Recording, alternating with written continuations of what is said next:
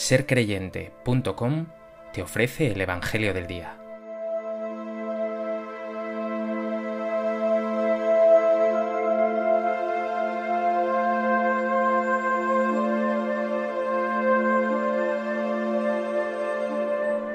Del Evangelio de Mateo. En aquel tiempo dijo Jesús a sus apóstoles, Mirad que yo os envío como ovejas entre lobos. Por eso, sed sagaces como serpientes y sencillos como palomas. Pero cuidado con la gente, porque os entregarán a los tribunales, os azotarán en las sinagogas y os harán comparecer ante gobernadores y reyes por mi causa, para dar testimonio ante ellos y ante los gentiles. Cuando os entreguen, no os preocupéis de lo que vais a decir o de cómo lo diréis. En aquel momento se os sugerirá lo que tenéis que decir, porque no seréis vosotros los que habléis, sino que el Espíritu de vuestro Padre hablará por vosotros. El hermano entregará al hermano a la muerte, el padre al hijo. Se rebelarán los hijos contra sus padres y los matarán, y seréis odiados por todos a causa de mi nombre. Pero el que persevere hasta el final se salvará. Cuando os persigan en una ciudad, huid a otra. En verdad os digo que no terminaréis con las ciudades de Israel antes de que vuelva el Hijo del Hombre.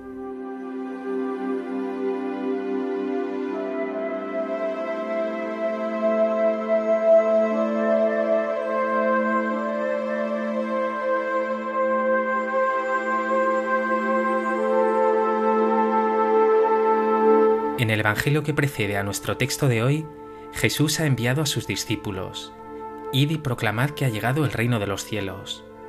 Y no solo les ha explicado que deben expulsar demonios y sanar enfermos, sino que lo deben hacer desde la austeridad, el desprendimiento, la experiencia de la gratuidad y como sembradores de paz. Hoy Jesús, lejos de toda ingenuidad, insistirá en las dificultades. Sus discípulos, como Él, serán incomprendidos y perseguidos.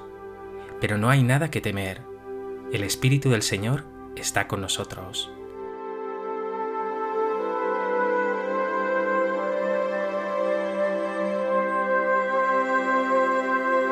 A propósito de este texto del Evangelio de Mateo, me gustaría compartir contigo tres reflexiones. En primer lugar, Jesús comienza el Evangelio de hoy con palabras realmente dramáticas. Os envío como ovejas entre lobos. Cuidado con la gente, porque os entregarán a los tribunales, os azotarán en las sinagogas, os harán comparecer ante gobernadores y reyes por mi causa, seréis odiados por todos a causa de mi nombre.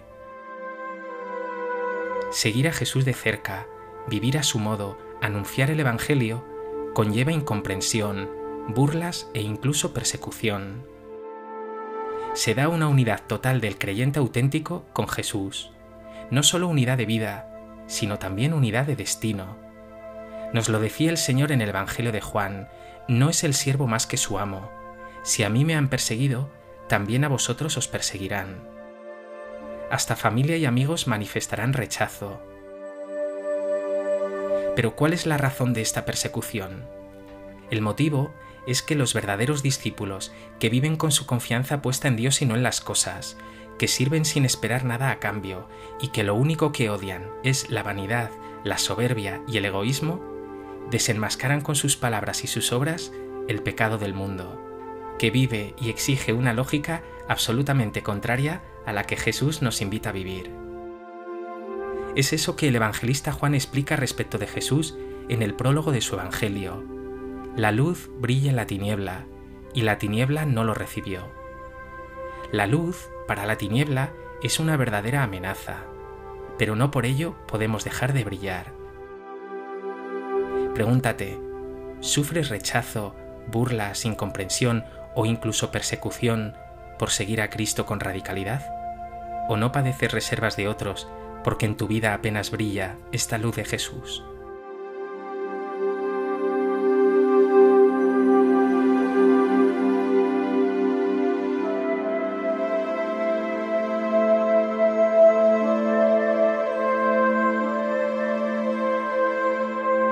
En segundo lugar, quiero fijar mi mirada en esa expresión tan llamativa de Jesús.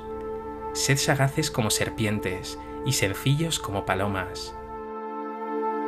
Con este sed sagaces como serpientes, Jesús no nos está pidiendo que seamos retorcidos o falsos, sino que aprendamos a discernir también las situaciones, a no exponernos ligeramente al peligro y a la confrontación, o dicho de otro modo, a no meternos directamente en la boca del lobo. Existe una sagacidad o inteligencia en el anuncio de la fe. Pero ojo, justo a continuación destaca Jesús algo aún más importante. Sed sencillos como palomas. Nos pide no que seamos ingenuos, sino sinceros, leales, transparentes, porque esa sencillez, esa humildad será un verdadero testimonio. En definitiva, este equilibrio de discernimiento y sencillez será un signo del seguidor de Jesús. Pregúntate, ¿eres sencillo de corazón o esa sagacidad tuya roza la doblez y la falsedad?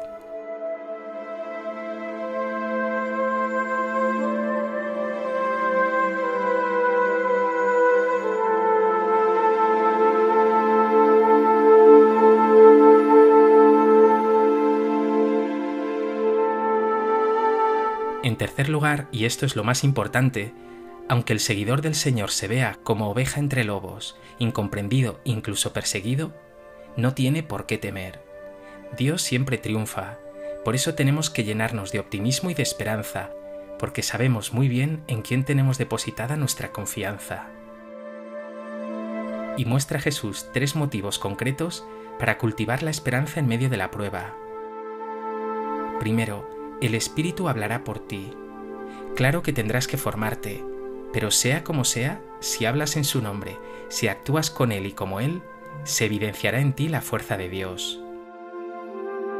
Segundo, todo aquello que hagas, dice Jesús hoy, servirá como testimonio. Hasta tu debilidad y humillación hablarán de Dios. Y tercero, una promesa. El que persevere hasta el final se salvará. Con el Señor siempre todo es para bien, siempre vencerás. Tu pecado, tus reservas, tus limitaciones no serán freno jamás para la acción de Dios y de su Espíritu Santo en ti.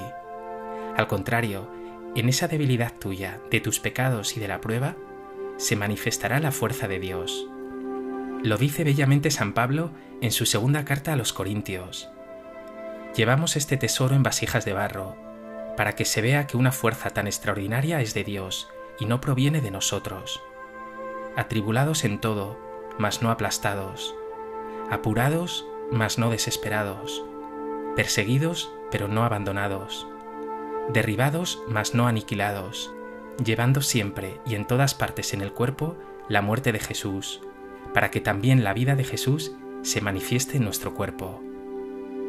Ya lo has oído en la persecución, en la tribulación, incluso en la muerte, se manifestará con toda su potencia la vida, la resurrección del Señor. Ahora medita, ¿muestras tu confianza y esperanza en medio de las pruebas y persecuciones? ¿O pierdes fácilmente el ánimo y te muestras pesimista?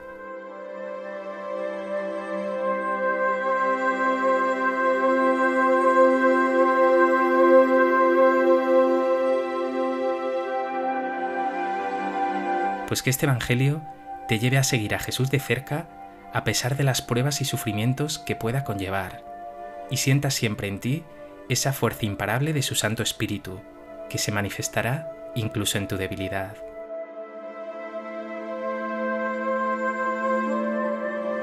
Señor Jesús, a veces seguirte se me hace cuesta arriba, y a ello se suman no solo las incomprensiones, sino mis egoísmos, perezas y miedos.